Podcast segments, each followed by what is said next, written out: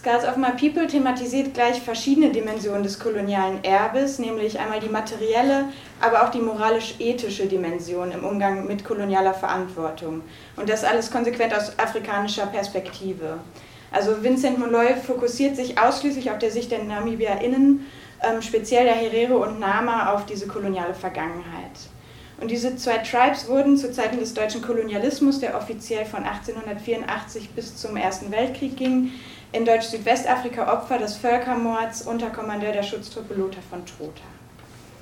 Etwa, so sagen heutige Zahlen, bis zu 100.000 Menschen, das sind 80 Prozent des Herero und 50 Prozent des Nama-Tribes, sind damals ähm, Opfer des namibischen Kriegs von 1904 bis 1908 geworden.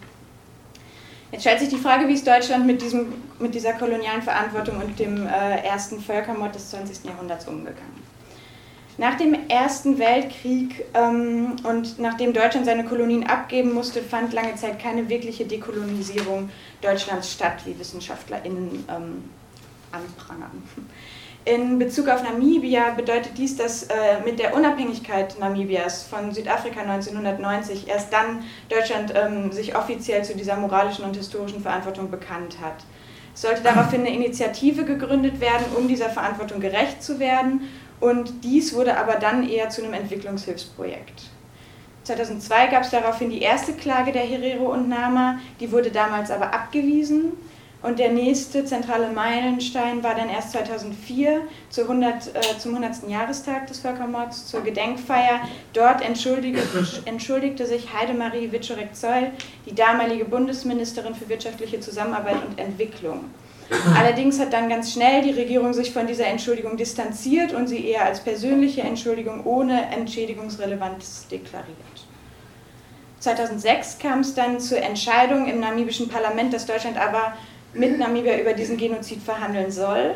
Und hier sollten auch die Opfergruppen mit einbezogen werden. Es wurde dann die ähm, Namibian German Special Initiative gegründet mit so habe ich Zahlen gefunden, in etwa 20 Millionen Euro, die von Deutschland bereitgestellt wurden. Doch wieder wurde dies auch eher zu einer Form von Entwicklungshilfe, denn zum Beispiel ging das Geld letztlich eher an Gebiete, als direkt ähm, die Opfergruppen zu erreichen. Für die Opfergruppen konnte deshalb diese Hilfe sowohl aus moralisch-ethischer als auch aus materieller Sicht die Schuld nicht bereinigen. Es gab auch bis dorthin weiterhin kein Schuldeingeständnis der Regierung. Der nächste größte Meilenstein war dann 2011, die Schädelrückgabe in der Berliner Charité, die allerdings auch mit einem Eklat endete. Denn auch dort sahen die NamibierInnen sich nicht angemessen, bege angemessen begegnet. Es gab heftige Widerstände gegen die Rede der damaligen Staatsministerin im Auswärtigen Amt, Cornelia Pieper. Eine wichtige weitere Rückgabe, auch in Bezug auf Freiburgs Rolle in, der, äh, in Deutschlands Kolonialgeschichte, geschah dann 2014. Bei dieser Rückgabe fanden 14 Schädel aus Freiburg ihren Weg zurück nach Namibia. Diese stammten aus der Alexander Ecker Sammlung Freiburgs, die einst rund 1600 Nummern mit 1370 Schädeln, also inklusive 1370 Schädeln ähm, umfasste. Und diese Stücke der Alexander Ecker Sammlung gehen zurück auf das Jahr 1810. Gegründet wurde die Sammlung von Ecker aber 1857. Ähm, zur deutschen Kolonialzeit wurde sie dann weiter unter Eckers Schüler Eugen Fischer aufgebaut. Dieser war von 1900 bis 1927 für die Sammlung verantwortlich und setzte sich auch ganz aktiv für Nachschub an Material für seine sogenannte Rassenforschung ein. Fischer hat dazu Schädel und Gebeine aus deutschen Kolonien angefordert oder war dazu teils auch selbst in Deutsch-Südwestafrika vor Ort, um dann hier auch in Freiburg an ihnen zu forschen und diese angebliche Unterlegenheit der Afrikaner in wissenschaftlich nachzuweisen. Später blieben die Türen zu dieser Sammlung dann lange verschlossen ähm, und lagerten im Keller des Universitätsklinikums. 2001 gab es dort dann einen Wendepunkt, da kam die Sammlung in die Obhut des Leiters des Universitätsarchivs und Universitätsmuseums, Museum Dieter Speck. Und in den folgenden Jahren wurde dann begonnen, die Sammlung zu erfassen und zu archivieren. 2004 beschloss dann auch der Akademische Senat auf Initiative des Archivleiters, dass die Universität bei unrechtmäßig erworbenen Sammlungsstücken auf Anfrage hin und nach Einzelverprüfung zur bereit sei. Aber es müsste zunächst eine Anfrage ähm, ja, stattfinden. Es gab dann noch eine Arbeitsgruppe zur Sammlung, aber richtig in Bewegung kam es dann erst wieder 2007, 2008, als zum einen das Politmagazin Fakt des Mitteldeutschen Rundfunks von der Sammlung berichtete und dann der Student der historischen Anthropologie Daniel Möller seine Magisterarbeit zur Sammlung und zum Thema Rekonstruktion von Herkunft und Erwerbungskontext vorlegte. Es war dann wieder eine Weile ruhiger um die Sammlung hier in Freiburg. Ähm, es gab dann 2010 eine Anfrage von Abgeordneten der Grünen im baden-württembergischen Landtag, ähm, eben nach Schädeln, die aus Namibia stammten. Und schließlich kam auch der namibische Botschafter nach Freiburg, um mit Rektor Hans-Jochen Schiever zu sprechen. Und später wurde dann eine Untersuchung an 19 Schädeln eingeleitet. Es dauerte dann aber noch bis 2014, bis schließlich diese 14 Schädel aus Freiburg ihren Weg zurück nach Namibia fanden.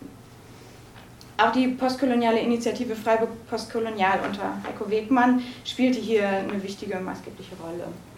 Und diese gesamten politischen und historischen Entwicklungen bilden den Hintergrund des Filmes. Wie gesagt, es wird auch immer wieder darauf bezogen.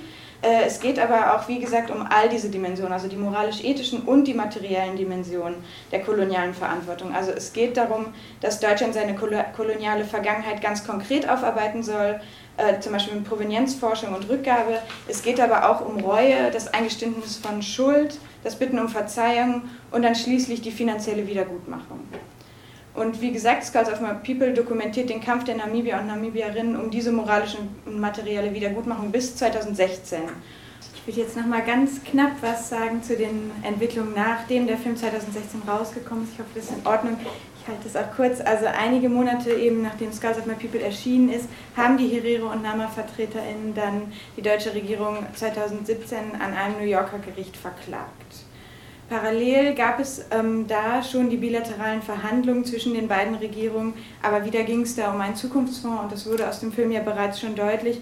Die Opfergruppen fühlen sich da nicht repräsentiert und sehen auch nicht ein, dass die Täter hier, also Deutschland konkret mitentscheiden wird, äh, will, wie eine, ein Schuldeingeständnis auszusehen hat oder wie auch eine materielle Wiedergutmachung aussehen soll. Also dass hier ganz klar die Entschuldigung Teil der Verhandlungsmasse sein soll.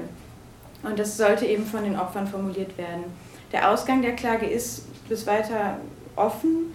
Es gab aber auch noch weitere interessante Entwicklungen. Und zwar am 28.08. dieses Jahres gab es zum Beispiel eine erneute Rückführung von Gebeinen in Berlin. Bei der durfte ich auch mit dabei sein. Es wurden äh, Schädel, eine Kopfhaut und Gebeine von insgesamt 27 Menschen dort zurückgegeben an eine namibische Delegation. Die waren Teil von Sammlungen in Jena, Greifswald und Witzenhausen und der Berliner Charité. Auch diese Veranstaltung war wieder sehr kontrovers diskutiert, denn zum einen fand sie in einer Kirche statt und nicht, wie zum Beispiel auch von postkolonialen Initiativen gefordert, in einem Regierungsgebäude. Zum anderen ähm, war es sehr kontrovers, da hier auch von, der, von beiden Regierungen VertreterInnen der postkolonialen Initiativen explizit ausgeladen wurden, um, wie es auch hier gezeigt wurde, bei der Rede von Cornelia Pieper zum Beispiel, erneute Tumulte zu verhindern. Zum anderen wurde auch das Flugticket des Paramount Chiefs, der Herero Rukuro, den haben wir hier auch gesehen, nicht gezahlt, da dieser ebenfalls Teil der Gruppe ist, die äh, in New York Klage eingereicht hat. Außerdem fehlt es weiterhin, wie auch 2016 hier schon gesagt, weiter an einer ähm, aufrichtigen Entschuldigung seitens der Regierung. Auch bei dieser Rückgabezeremonie vor einigen Wochen hat die Staatsministerin für internationale Kulturpolitik im Auswärtigen Amt Michelle Müntefering lediglich persönlich um äh, Entschuldigung und Verzeihung gebetet, sich aber weiterhin um eine entschädigungsrelevante Äußerung im Namen der Regierung herumgewandt. Das heißt, der Kampf der äh, Herero Nama, der Namibier und Namibierinnen und der postkolonialen Initiativen hier in Deutschland geht weiter.